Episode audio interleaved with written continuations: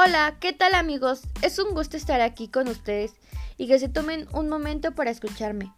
Para serles sincera, estoy muy nerviosa porque es mi primera vez haciendo un podcast, pero en esta vida es bueno experimentar cosas nuevas.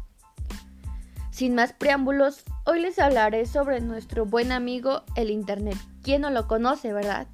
Pues es que efectivamente, como todos nosotros, él también tiene una fecha de cumpleaños.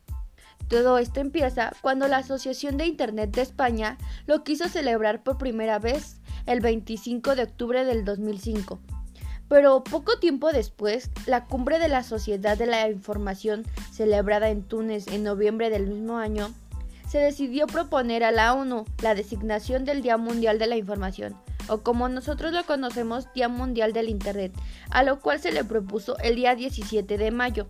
Y es así como se decidió su fecha, Espero y les haya gustado este breve podcast. Hasta la próxima.